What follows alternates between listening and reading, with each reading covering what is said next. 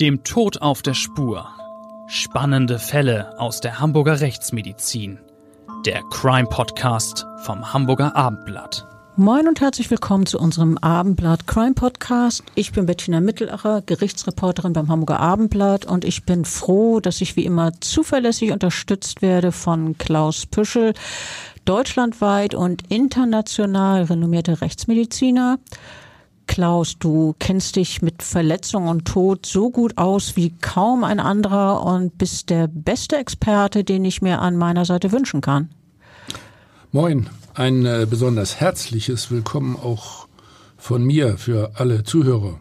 Heute befassen wir uns mit einem meiner Lieblingsthemen. Da bin ich sozusagen doppelt Experte.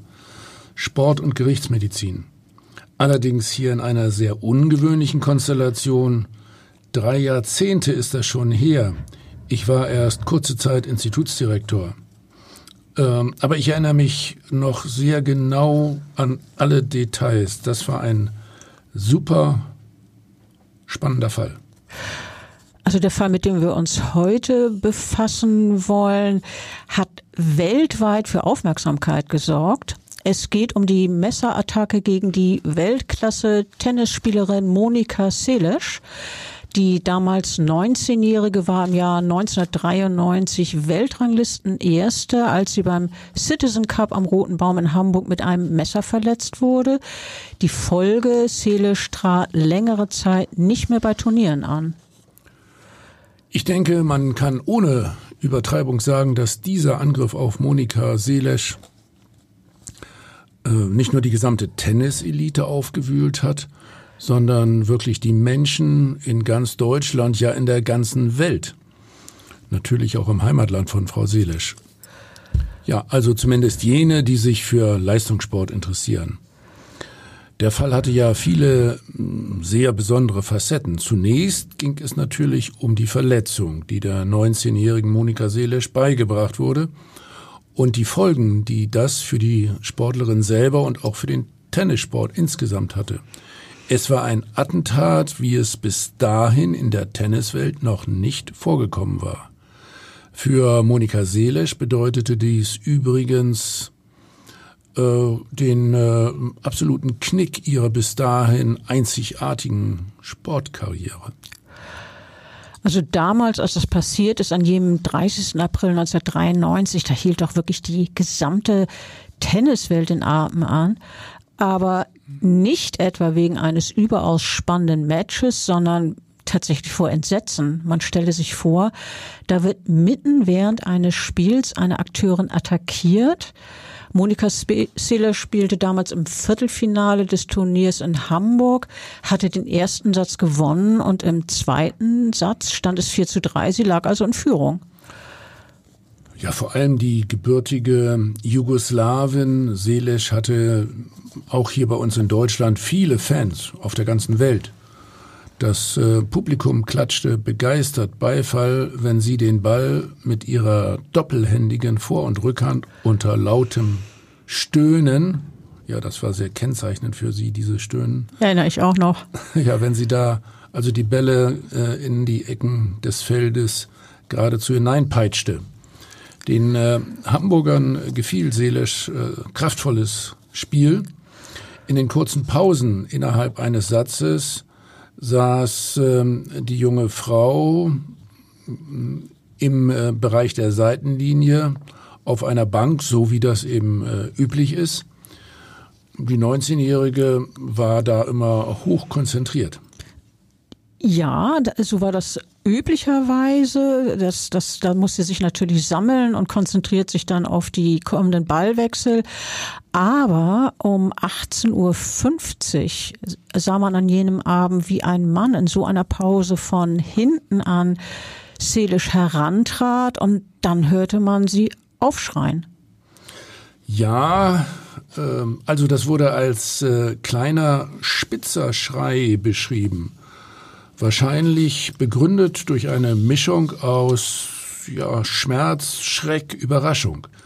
Denn der Mann, der sich von hinten der Tennisspielerin genähert hatte, hatte ihr ein Messer in den oberen Rücken hineingestochen. Es war keine besonders tiefe, aber doch sehr folgenschwere Verletzung, die der Täter da verursacht hat. Folgenschwer, weil Selesch nach diesem Angriff zwei Jahre lang keine Turniere mehr bestritten hat. Folgenschwer auch, äh, weil dieses Attentat insgesamt die Tenniswelt äh, echt verändert hat. Und später stand dann auch jener Mensch im Fokus, der die Monika Selisch attackiert hat. Es war ein Mann aus Thüringen, wobei äh, sein Wohnort eigentlich weniger eine Rolle spielt als die Tatsache, dass der damals 39-Jährige ein begeisterter Fan von Steffi Graf war. Wahrscheinlich muss man äh, hier bei uns in Hamburg in Deutschland niemandem erklären, wer Steffi Graf ist. Immerhin war die Deutsche eine der erfolgreichsten Tennisspielerinnen der Welt, ja, erfolgreichsten Tennisspielerinnen aller Zeiten. Sie hat äh, während ihrer wirklich außergewöhnlichen Tenniskarriere 22 Grand Slam Titel gewonnen und war 377 Wochen lang Weltranglistenerste. Grandios. Also die 377 Wochen lang, ich habe das mal für mich umgerechnet, damit ich überhaupt das äh, nachvollziehen kann, was für ein langer, langer Zeitraum sind. Tatsächlich ist das mehr als sieben Jahre. Gut gerechnet. Ja, genau. Es ist wirklich unglaublich. Äh, und äh, nicht zu vergessen war Steffi Graf 1988 auch Weltsportlerin des Jahres, ebenso Olympiasiegerin. Das war 1984 in Los Angeles. Okay, du weißt es natürlich als jemand, der ja, noch viel Sport, Sport interessierter ist als ich, weißt du das natürlich noch viel genauer. Ich bin auch Steffi Graf-Fan. Super. Also, äh, das, was wir jetzt gerade aufgezählt haben, sind nur einige der unbestreitbaren sportlichen Erfolge von Steffi Graf. Ja, aber für ihren Fan aus Thüringen, ein Mann namens Günther Parche, war Steffi Graf nicht nur eine außergewöhnliche Sportlerin, sondern auch ein, ich zitiere, Geschenk des Himmels. Er sagte über sie, so ein Menschen werde es nie wieder geben. Und Günter Parche beschrieb Steffi Graf außerdem als, wieder Zitat, Traumgeschöpf, deren Augen wie Diamanten funkeln und deren Haar wie Seide glänzt. Also, das ist ja nun doch äh, ziemlich äh, überhöht, so von der Ausdrucksweise her. Wenn man sich äh, diese Aussagen vergegenwärtigt, da ahnt man dann schon, äh, dass das viel mehr als die übliche Begeisterung für eine Ausnahmesportlerin ist. Das klingt eher nach Besessenheit.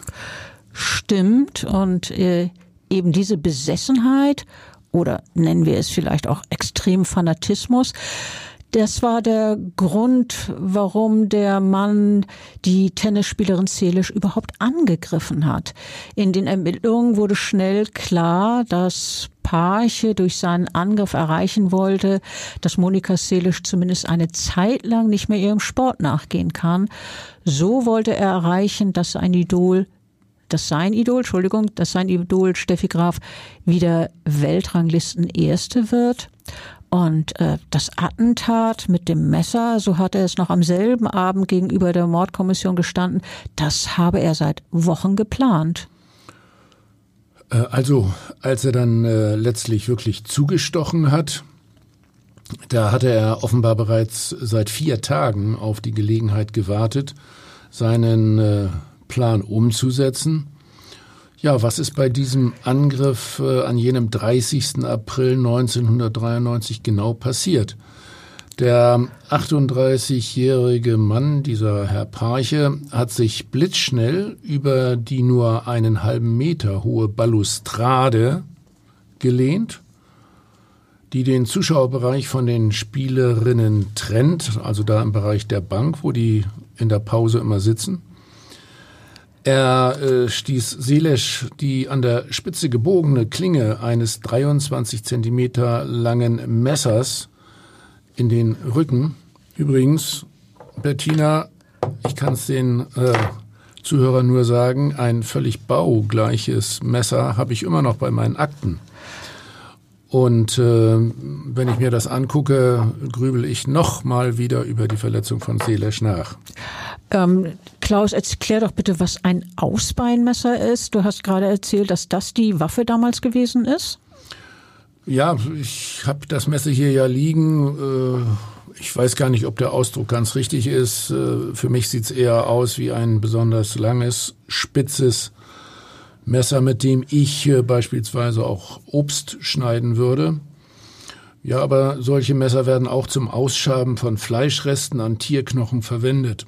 Als Stichwaffe äh, sind sie nicht besonders gut geeignet, weil die Klinge relativ flexibel ist. Flexibel heißt äh, leicht biegsam. biegbar? Ja, ja, okay. biegsam. An, andererseits äh, ist die äh, Spitze tatsächlich äh, sehr äh, ungewöhnlich spitz und ähm, man kann mit einem solchen Messer sicher ganz erhebliche Verletzungen verursachen. Hier in diesem Fall ist das Messer etwa zwei bis drei Zentimeter tief in den Rücken der 19-jährigen äh, Seelesch eingedrungen, leicht rechts von der Körpermitte, etwa in Höhe der Schulterblätter. Also ähm, ich erinnere das noch, diese Szene damals. Äh, ich weiß gar nicht mehr, ob ich das Originalturnier im Fernsehen gesehen habe oder ob ich irgendeine Wiederholung, die natürlich dann in den Nachrichten lief, geguckt habe. Aber ähm, ich glaube, viele haben diese Bilder noch vor sich, wie Monika Seelisch dann nach diesem Stich von zwei Turnierhelfern gestützt wurde. Sie sank dann auf den roten Sandboden da beim Turnier in Hamburg und mit der rechten Hand griff sie über die Schulter, wahrscheinlich instinktiv nach dieser Wunde tastend. Und äh, das Foto, wie Monika Sellisch sich wenige Augenblicke später dann äh, mit schmerzverzerrtem Gesicht an die Wunde fasst, was ich gerade beschrieben habe, das ging tatsächlich um die Welt. Ihr ich habe das, Bettina, ich habe hier tatsächlich mehrere Zeitungsberichte noch mit diesem äh, Foto. Äh, das ist wirklich ein, ein historisches Dokument. Ja, ich, ich habe das auch noch vor mir, dieses Bild. Also es war wirklich beeindruckend, ähm, was man in dem Moment nicht ohne weiteres sehen konnte, weil dieses Foto zeigt Monika Selisch von vorne. Ähm, aber tatsächlich war es so, ihr Tennishemd färbte sich rot, hinten natürlich, wo sie dann äh, verletzt worden war. Und später sagte sie über diesen Moment, mir fiel das Atmen schwer und ich fühlte einen schrecklichen Schmerz im Rücken. Ja, der Schmerz äh, ist plausibel erklärbar. Die schwere Atmung nicht, das will ich jetzt schon mal kurz sagen. Also die äh, Klinge des Messers hat nicht die Brusthöhle erreicht und nicht die Lunge verletzt, aber man kann diese Atemprobleme wahrscheinlich auch psychogen erklären. Das Messer ja, drang mit seiner äh, langen spitzen Klinge etwa zwei, drei Zentimeter tief in den Rücken. Anatomisch äh, lag äh, diese Stichverletzung neben dem vierten Brustwirbel. Ich darf es mal so sagen, äh, das ist ja auch etwa die, die Höhe, wo mehr vorne im Brustkorb das Herz liegt. Zwei Zentimeter, zwei, drei Zentimeter äh, klingt zwar nicht ganz so heftig, aber es ist dann doch eine schmerzhafte Verletzung und natürlich äh, eine große Bedrohung, ein, ein großer Schreck. Und äh, ich muss ganz klar sagen, bei solchen Stichen in den Brustbereich besteht äh, stets durchaus die Gefahr, dass auch die Lunge und vielleicht äh, ein großes Blutgefäß, die Körperhauptschlagader äh, und eventuell auch sogar das Herz getroffen werden könnte. Naja, und äh, das ist natürlich auch dem medizinischen Laien klar, dass so eine Situation, wenn also Lunge, Hauptschlagader oder Herz getroffen worden wäre, dass das extrem gefährlich wäre. Also das gilt auf jeden Fall. Wenn die Brusthöhle äh, eröffnet wird, äh, fällt die Lunge zusammen, wird auch die Lunge angestochen, dann strömt Blut in die Brusthöhle. Naja, und wenn Herz oder Aorta verletzt werden, dann äh, ist das in der Regel tödlich. Also auf jeden Fall äh, wird der Patient, wenn der Stich in die Brusthöhle äh, geht, äh, ja, kollabieren und zu einem Notfall werden. Und deswegen wurde in diesem Fall die Frau Seelesch damals auch sofort mit einem Krankenwagen mit Blaulicht in das Universitätsklinikum Eppendorf gebracht. Da war schon alles für eine Notoperation vorbereitet. Die erwies sich dann allerdings nach den weiteren Untersuchungen als nicht erforderlich. Das Messer hatte nämlich weder Organe noch größere Blutgefäße erreicht. Es gab doch wohl auch besondere Umstände, die dazu beigetragen haben, dass diese Wunde im Ergebnis dann eher oberflächlich war? Ja, das ähm, stimmt. Also es wurde ja doch sehr intensiv über die, die Umstände dieser Stichverletzung äh, diskutiert. Das wurde auch mh, auf den Videoaufnahmen genau analysiert. Also unmittelbar bevor der Täter zugestochen hat, hatte der damalige äh, Schiedsrichter das Kommando Time gegeben. Äh, Time bedeutet also, dass sich die Spielerinnen bereit machen sollen zum Weiterspielen. Deshalb hat sich äh, Frau Selesch nun auch nach vorne äh, gebeugt, um eben aufzustehen. Und das war genau in dem Moment, als äh, der Mann, dieser Herr Parche, da zugestochen hat. Also der körperliche Schaden war demnach jedenfalls gemessen an den Umständen nicht so sehr schlimm, aber es hieß wenig später in einem Bulletin der Eppendorfer Ärzte, ich zitiere, Angesichts der Heimtücke und der denkbaren Konsequenzen eines solchen Angriffs ist das psychische Befinden der Patientin angegriffen. Und äh, wie Monika Selisch selbst diese Messerstiche empfunden hat, hat sie später in, in einem Buch. Messerstich, die, Entschuldigung, natürlich. Die Messerattacke, ja. den Messerstich. Sorry. Danke für die Einmal. Korrektur.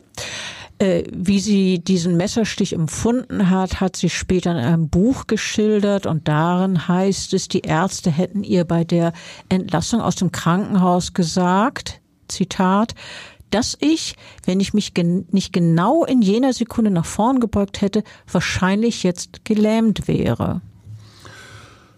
Äh, ja, darüber kann man diskutieren. Wenn dieses lange spitze Messer äh, dann eventuell im Bereich der Wirbelsäule hier abgehende Nerven erreicht oder vielleicht sogar bis zum Rückenmark vordringt. Ich denke, das haben die erwogen. Ähm, also gelähmt war seelisch zweifellos nicht.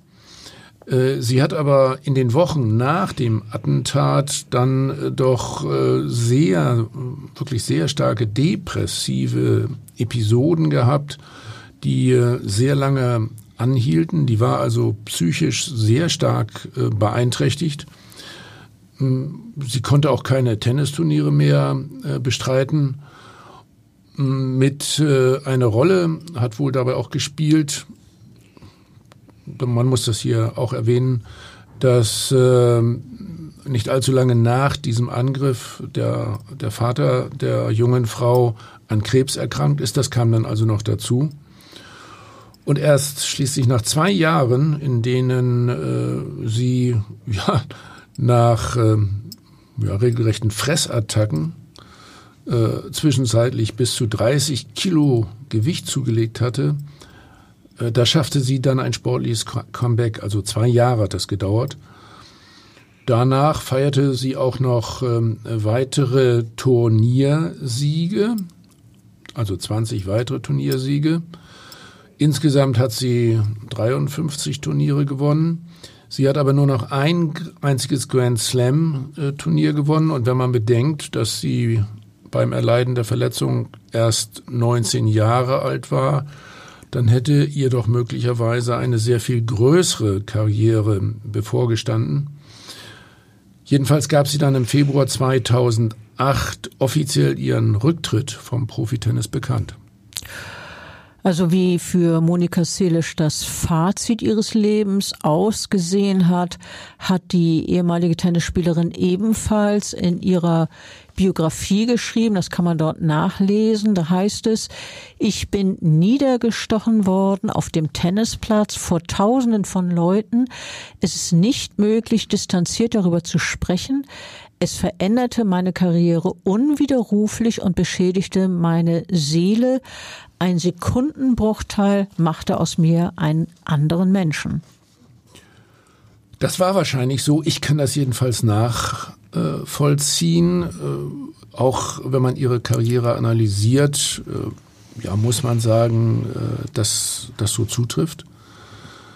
Zumindest hat man dann auch in der Öffentlichkeit klar wahrgenommen, dass Selesch nicht mehr dieselbe war wie vorher. Sie spielte eben lange überhaupt kein Tennis mehr, hatte sich zurückgezogen und dann nur noch eine kurze Periode. Ich denke übrigens, wir sollten jetzt mal, also da spricht der Rechtsmediziner aus mir, die äh, körperliche Verletzung, die ihr zugefügt wurde, genauer analysieren. Gern, äh, deshalb sitzen wir hier zusammen, um eben auch Unter über die, anderem. unter anderem, um auch die äh, körperlichen Folgen zu besprechen. Äh, und in dem Zusammenhang möchte ich mal den damaligen Turnierarzt zitieren. Der sagte über diesen Messerstich, Zitat, die körperlichen Blessuren waren eher geringfügig und gaben kein Anlass besorgt zu sein. Der damalige Unfallchirurg erklärte später als Sachverständiger im Prozess gegen den Messerstecher, die Verletzung sei nicht lebensgefährlich gewesen, also, wieder Zitat, kein akutes chirurgisches Problem. Und äh, dieser Sachverständige hat dann auch noch erklärt, dass nur die Spitze des Messers im Rücken steckte.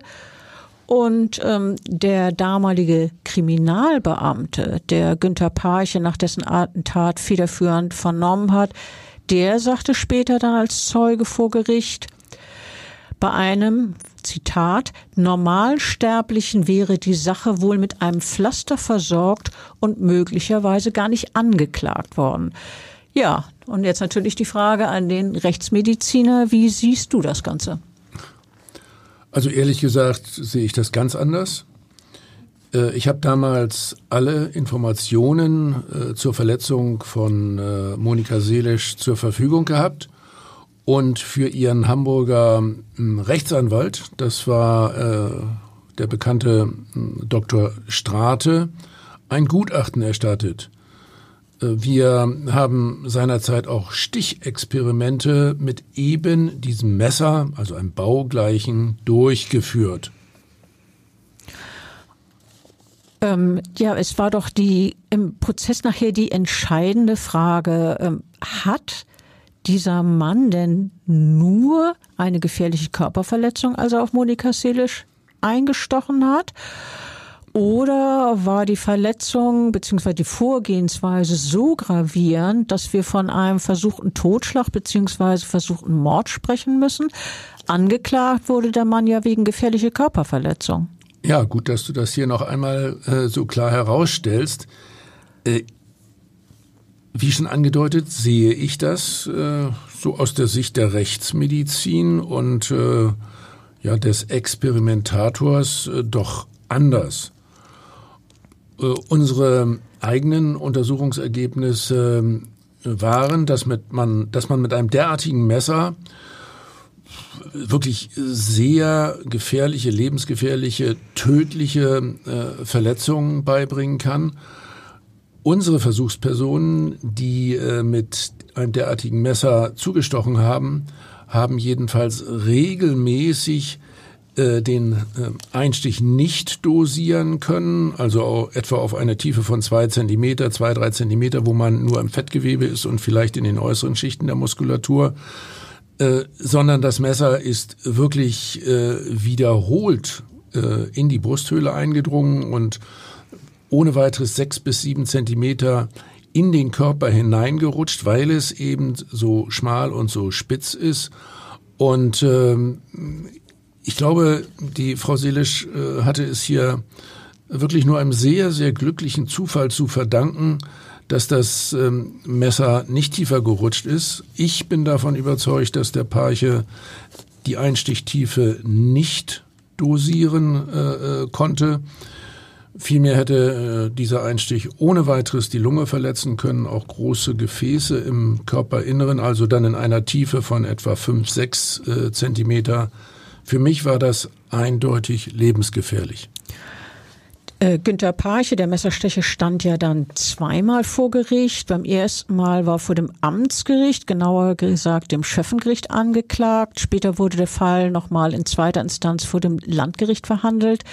In beiden Prozessen haben die Richter letztlich entschieden, dass dem Angeklagten nicht zu widerlegen ist, was er immer wieder beteuert hat, nämlich, dass er Monika Seelisch nur habe verletzen wollen.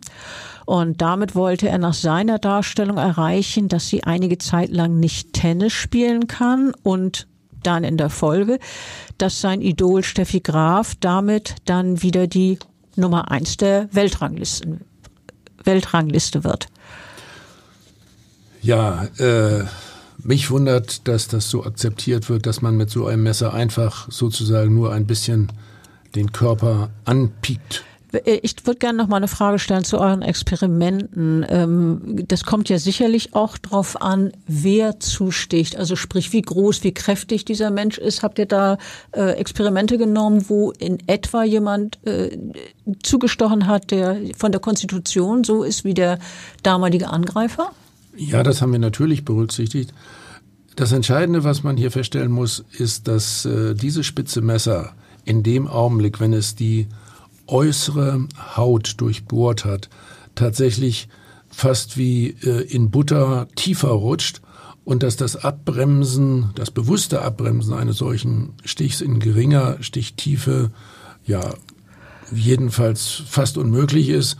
Und wenn man sich dann auch noch vorstellt, dass das Opfer sich eventuell bewegt, vielleicht sogar rückwärts bewegt, anders als in diesem Fall, dass Seelesch sich vorwärts bewegt hat, also vom Messer weg, äh, dann muss man sagen, äh, liegt es nicht mehr in der äh, Hand des Täters, diesen Einstich äh, ja bewusst zu, äh, zu dosieren sozusagen.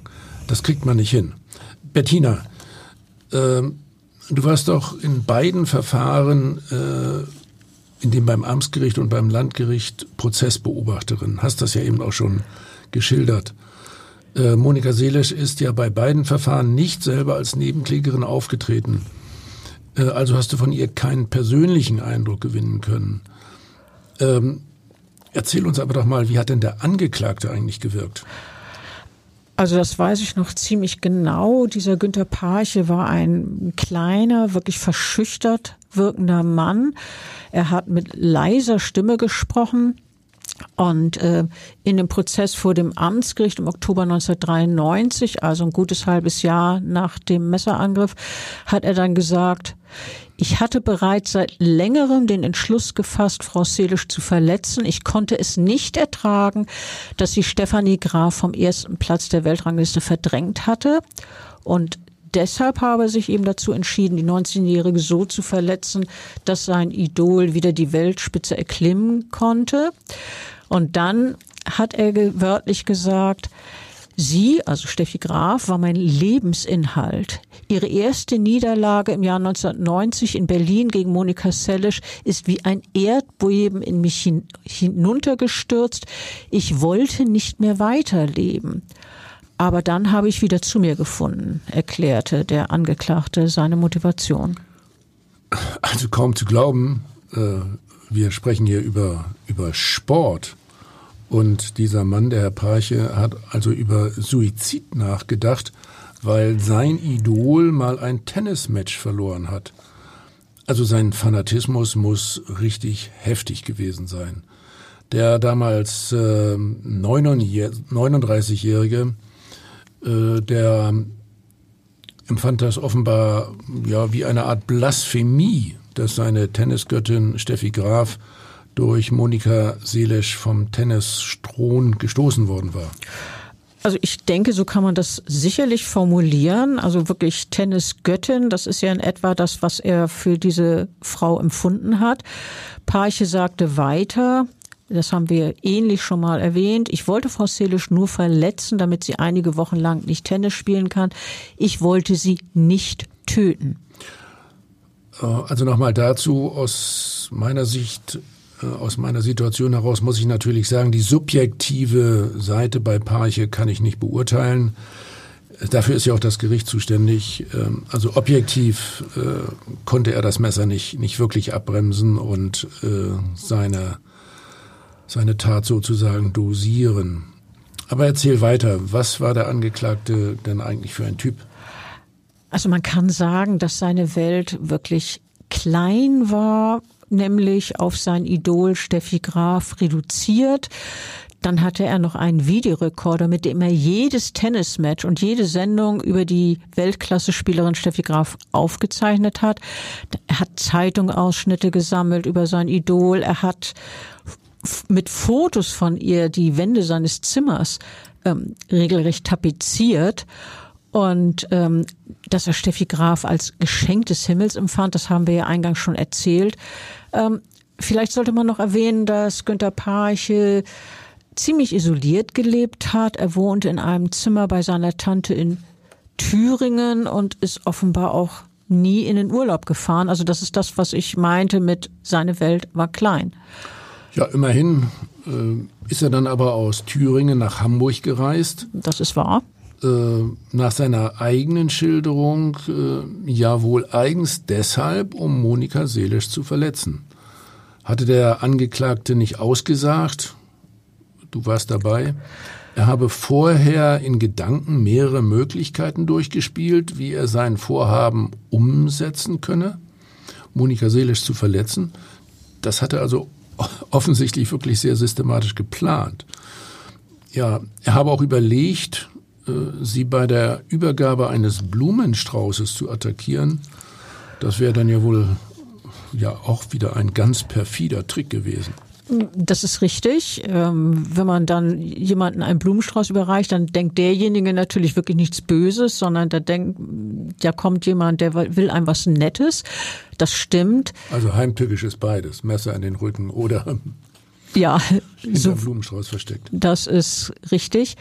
Ähm, der Angeklagte hat aber in dem Prozess auch gesagt, dass er darauf geachtet habe, den Messerstich gegen die 19-jährige Monika Selisch nicht auf ihren Kopf zu richten und ähm, dass er die Frau so schwer verletzt hatte, das tat ihm nach eigenem Bekunden inzwischen leid. Also äh, wie gesagt, der Prozess, der war ja sechs Monate nach dem Attentat.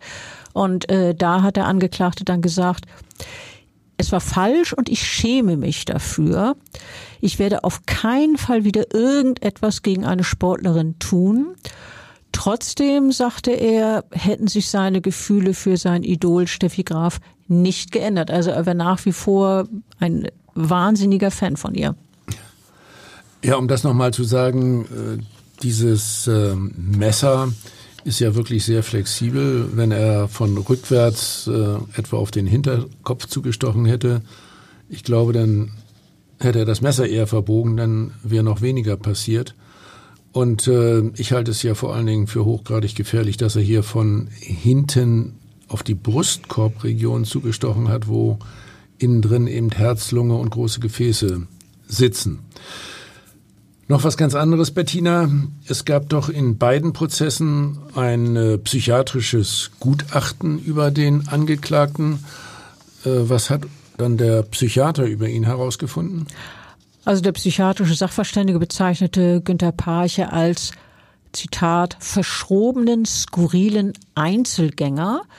Ähm, er sagte weiter über ihn, dass der eigentlich nie aggressiv werde, aber für Steffi Graf eine für ihn unüber, unübliche Leidenschaft entwickelte. Äh, der Gutachter sagte weiter, er erhob sie zu einer Art Gottheit, der er sich vollkommen in den Dienst stellte. Steffi Graf zu helfen, setzte in ihm eine krankhafte Kraft frei, die in dem Attentat gipfelte.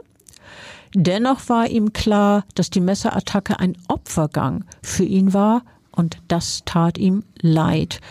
Insgesamt attestierte der Psychiater dem Mann aus Thüringen eine abnorme Persönlichkeit, die einer schweren seelischen Abartigkeit gleichkommt.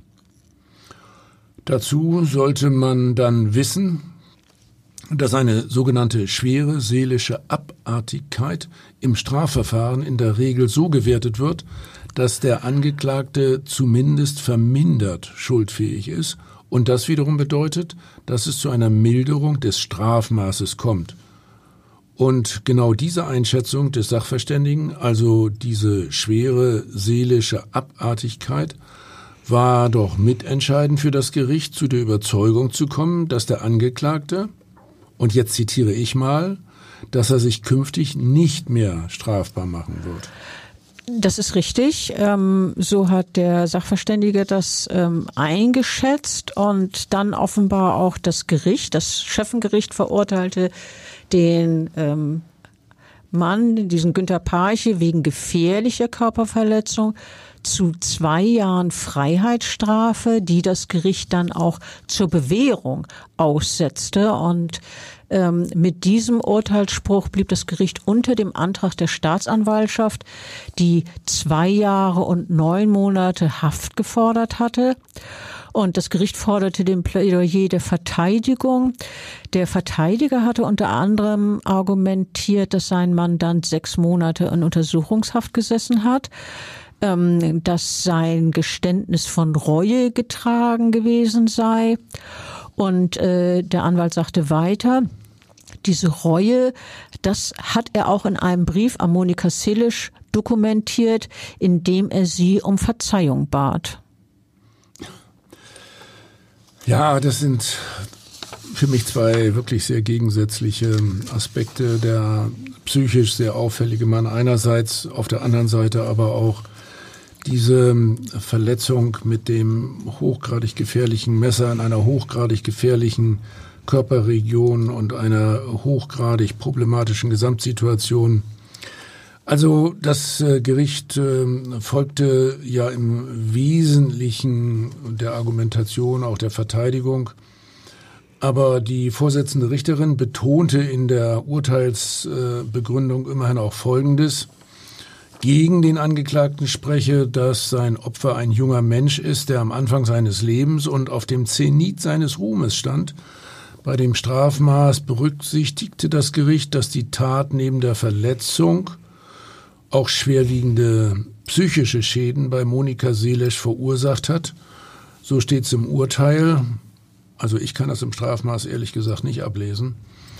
Der Angeklagte habe gewusst, dass die Unterbrechung ihrer Karriere erhebliche finanzielle Einbußen für Monika Seelisch mit sich bringt.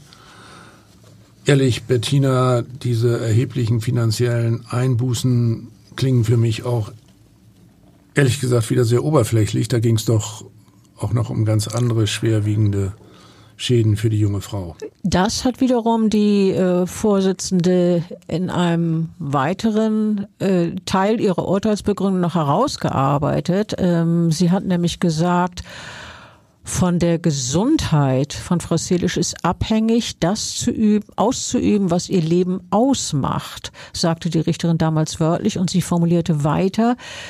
Deshalb traf die Verletzung sie in ihrem Lebensnerv. Ich finde, das ist, ist äh, ganz schönes Bild, also Bild im Sinne ja. von verständlich ausgedrückt, worum es geht. Das finde ich in diesem Fall auch. Das lese ich aber äh, nicht im Urteil ab, wenn äh, bei einem derartigen Stich äh, dann eine Strafe auf Bewährung äh, ausgesprochen wird. Aber ich muss mich da ja zurückhalten. Also das Gericht trifft die Entscheidung. Ich bin nur der Sachverständige.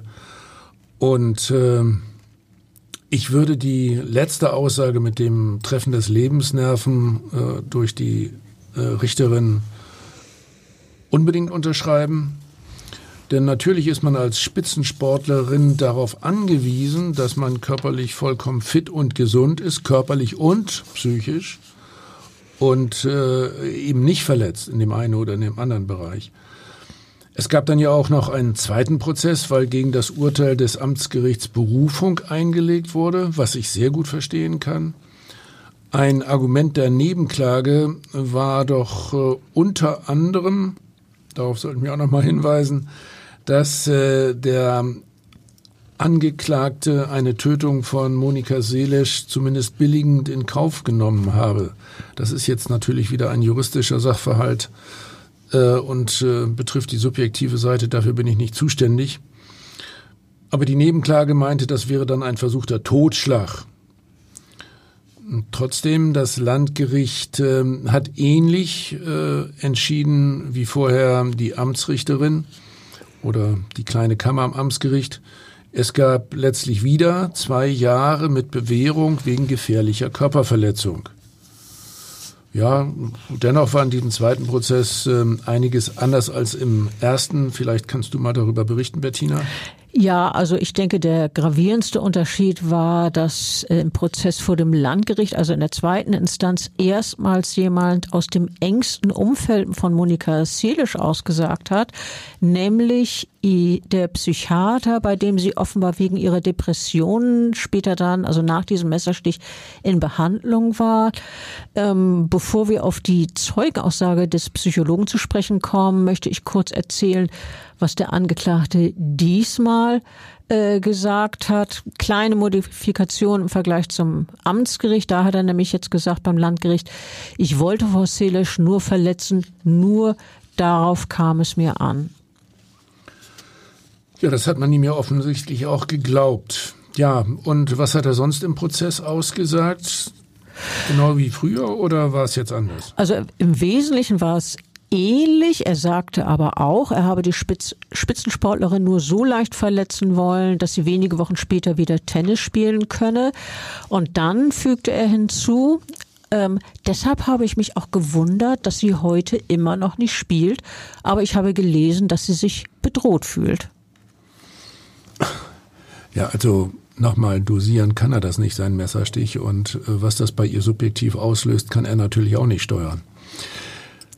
Äh, was hat denn eigentlich der Psychologe, also Selesch war ja offensichtlich beim Psychologen in Behandlung, was hat der denn vor dem Landgericht gesagt? Ich erinnere mich, dass er erzählte, äh, sie reise äh, zu den Gesprächen mit ihm, ja offensichtlich über eine längere Distanz mit dem Flugzeug an und seine Diagnose, das waren ganz klar Depressionen. Sie fühle sich verfolgt, traue sich kaum aus dem Haus zu gehen, meide beispielsweise in äh, Supermärkte zu gehen. Die war doch offensichtlich schwer gezeichnet. Also das erinnerst du äh, sehr genau, äh, sehr präzise, was der Psychologe damals gesagt hat. Ähm, er sagte wörtlich, ähm, sie befürchtet, dass Parche sie wieder angreifen könne und er schilderte Monika Seelisch als verängstigte junge Frau mit depressiven Symptomen.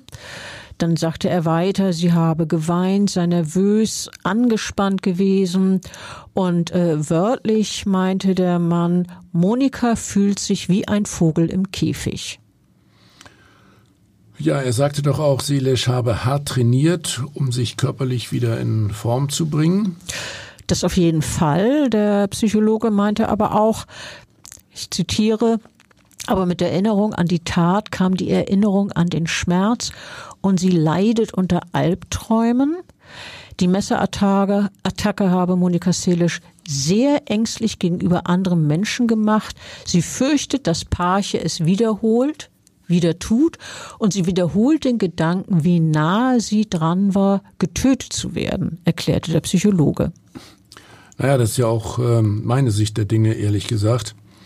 Offensichtlich nicht äh, die äh, Vorstellung äh, von der subjektiven Seite beim Täter auf Seiten des Gerichts. Nun, äh, da hat die Verteidigung äh, doch auch nachgehakt und gefragt, wieso ein Mensch, der angeblich erhebliche Ängste hat und beispielsweise Supermärkte meidet, sich regelmäßig auf Flughäfen begebe und mit dem Flugzeug äh, 2500 Meilen zu einer Therapiereise. Also diese Frage finde ich berechtigt. Fand ich auch, fand ich damals sehr klug dass das so in Frage gestellt Ob wurde. Ob das nicht bei diesem Krankheitsbild mit Depressionen und Ängsten eine zusätzliche und vermeidbare Belastung sei? War das so ein besonderer Psychologe? Also mich hat jedenfalls tatsächlich auch gewundert, wie das zusammenpassen soll, was der Psychologe da erzählt hat. Nämlich einerseits die Angst, das Haus zu verlassen, andererseits ähm, soll, geht sie auf aufwendige Reisen mit dem Flugzeug.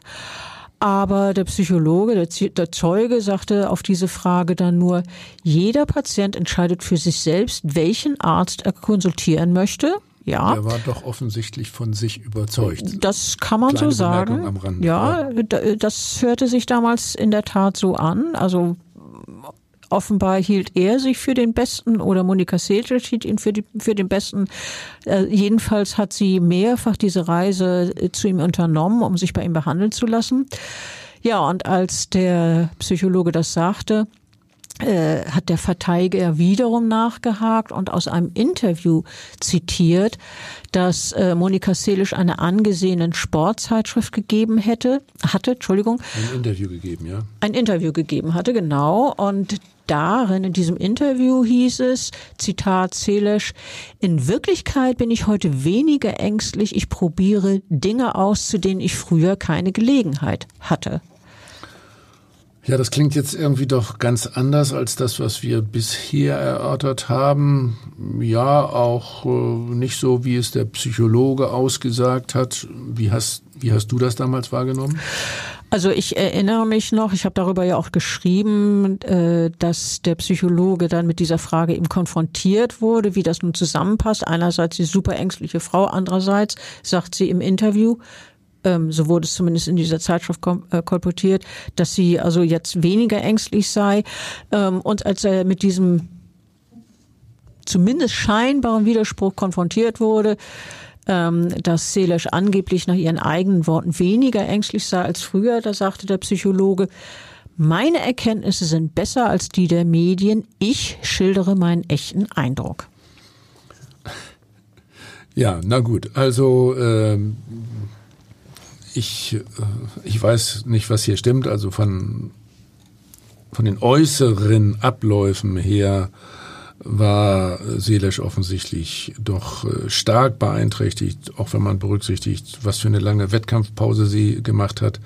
Das war sicher nicht auf die körperlichen Folgen dieser Stichverletzung zurückzuführen, sondern auf ihre ja, Ängste, die sie entwickelt hat, die Depressionen und das, was weiter so beschrieben wurde. Äh, um jetzt nochmal zu dem Ergebnis des Prozesses zu kommen. Wir haben ja schon erwähnt, dass auch die zweite Instanz auf zwei Jahre mit Bewährung erkannt hat, wegen gefährlicher Körperverletzung. Das Gericht folgte also äh, wieder dem Antrag der Verteidigung von Frau Seelesch. Ähm, wenn man das Strafmaß einordnen möchte, sollte man jedenfalls erwähnen, dass der Angeklagte ja laut psychiatrischem Gutachten wegen einer Persönlichkeitsstörung vermindert schuldfähig war. Die mögliche Höchststrafe hätte dann äh, in seinem Fall bei drei Jahren und neun Monaten gelegen. So hat es mir mal ein Richter ausgerechnet. Das ist richtig, das stimmt genau. Also blieb das Gericht, als es dann die zwei Jahre äh, ausgesprochen hat bei seiner Entscheidung, in etwa in der Mitte des möglichen Strafrahmens. Aus dem Plädoyer der Verteidigung würde ich gerne noch Folgendes zitieren. Der Anwalt bezeichnete Monika Selisch als bedauernswertes Opfer, bei dem die Tat zu erheblichen Schmerzen und zu psychischen Folgeschäden geführt hat. Ähm, doch der Zusammenhang zwischen dem Angriff und einer mittlerweile zweijährigen Spielpause, die sei nicht hinreichend nachgewiesen, sagte der Verteidiger. Ja, woher will der denn das eigentlich wissen? Immerhin, die zwei Jahre Pause stehen noch fest. Die standen fest, aber dass es nun äh, wirklich mit diesem Attentat zusammenhänge, das äh, fand er sei nicht hinreichend nachgewiesen. Und bei dem Urteil sei auch die Persönlichkeit des Angeklagten, also seines Mandanten, zu bedenken. Darüber, über ihn sagte der Verteidiger, ihn hat das Schicksal nie reich beschenkt. Es gibt in seinem Leben keine Freundschaften, keine Sexualität und außer seiner Tante keinen Menschen, der ihn wieder liebt. Wenn wir die Persönlichkeit des Günter Parche begreifen und sie als Ursache seiner Tat erkennen, dann dürfen wir nicht mit einer Strafe reagieren, die ihn brechen würde. Also das scheint ein sehr guter Anwalt zu sein. Ja, ich kenne den Auf auch. jeden Fall. Ja. Gut, ich möchte ergänzend daran erinnern, äh, was der Anwalt von Monika Seelisch, also in diesem Fall der Nebenkläger, unter anderem gesagt hat. Äh, also der Rechtsanwalt Strate meinte, das spitze Messer und die Wucht des Stiches seien geeignet gewesen, einen Menschen umzubringen. Und die Argumentation, der Angriff sei nur aus Liebeswahn geschehen, äh, das schien also dem Rechtsanwalt von Frau Selesch zu kurz gegriffen. Also du hast jetzt den Namen erwähnt des Anwaltes, der Monika Selisch äh, vertreten hat. Da möchte ich jetzt gerne noch sagen, wer der Anwalt des äh, Günter Parche war. Das war nämlich Ottmar Kuri und ähm, dessen Argumentation ist ja dann das Gericht im Urteil auch in der zweiten Instanz gefolgt. Ähm, kommen wir doch jetzt dazu, was die zentrale Überlegung im Urteil des Landgerichts war. Also in dem Urteil hieß es damals, ich habe das Urteil auch, es sei um zwei zentrale Fragen gegangen. Ob Parche mit Tötungsvorsatz handelte und wenn nicht, ob die vom Amtsgericht verhängte Strafe gerecht ist. Und äh, im Urteil steht dann Folgendes. Es konnte nicht mit der erforderlichen Sicherheit festgestellt werden, dass Herr Parche Frau Seelesch töten wollte oder ihren Tod billigend in Kauf nahm. Äh, so hat es die Richterin auch im Berufungsverfahren in der Urteilsbegründung eindeutig ausgeführt. Stimmt, also dieser Nachweis, dass er eben äh, den Tod zumindest billigend in Kauf genommen hätte, dieser Nachweis Nachweis ist also nach Einschätzung des Gerichtes nicht gelungen. Die Richterin sagte ferner, gegen einen Tötungsvorsatz spreche unter anderem, dass Monika Selesch bei der Messerattacke nur leicht verletzt worden sei. Ich weiß, du bist anderer Meinung. Ich, ja. ja, du bist anderer Meinung. Und strafmildernd wertete das Gericht Parches umfassendes Geständnis. Steffi Graf, für die Parche Mitte der 80er Jahre seine Zuneigung entdeckte, sei für ihn aus der Ferne zum Mittelpunkt seines psychischen Lebens geworden, sagte die Richterin. Er habe sie so geliebt, wie er als kontaktarmes, in seiner Welt eingeschränktes Wesen in der Lage war, eine Frau zu lieben, so die Richterin damals. Und dann weiter sagte sie, der Fan wurde zum Fanatiker. Ja, das ist äh, ja nun wieder, denke ich, wohl zutreffend, sehr blumenreich ausgedrückt. Ähm, dem kann ich wieder folgen. Das äh, Urteil wurde dann ja einige Monate später auch rechtskräftig nachdem äh, auch das Hanseatische Oberlandesgericht die Revision der früheren Weltranglisten ersten Monika Seelesch verworfen hat. Ihr Anwalt Strate sagte dann später, das Urteil hat Seelesch tief getroffen.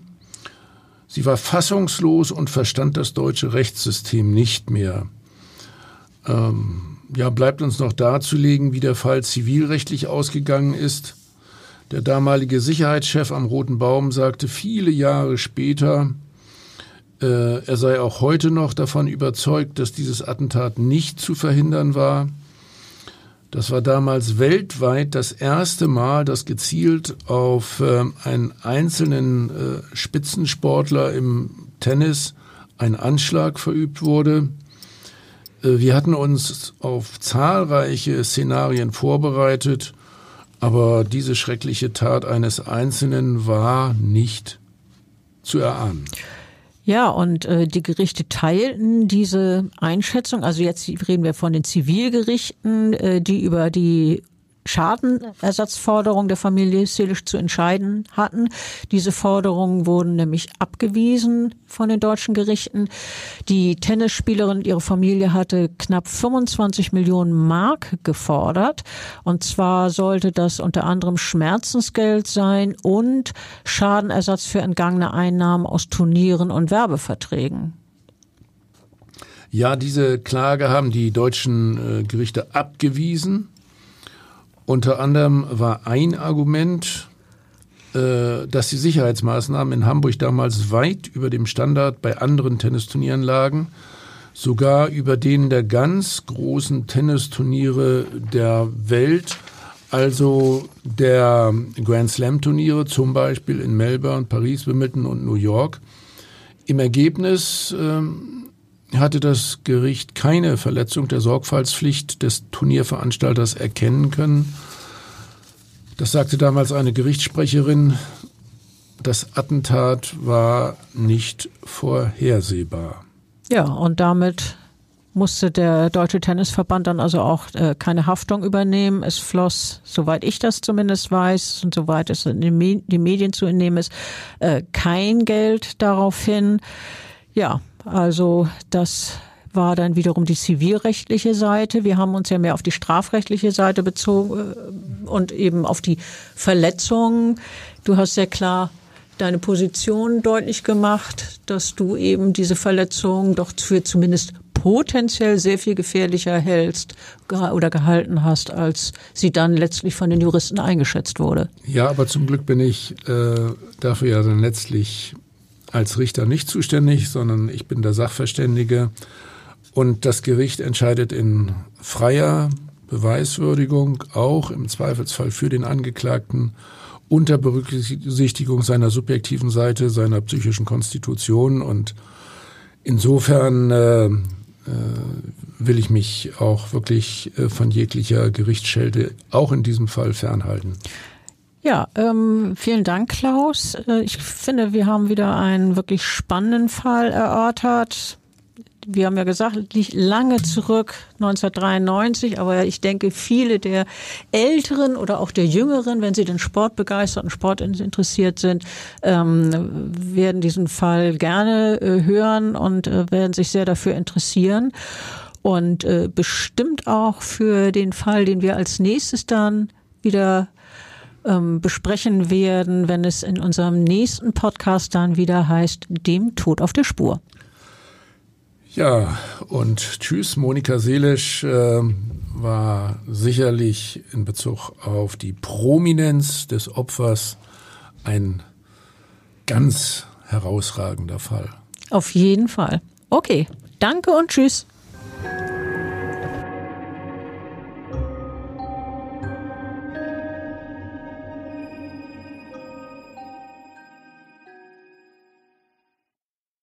Weitere Podcasts vom Hamburger Abendblatt finden Sie auf abendblatt.de slash podcast.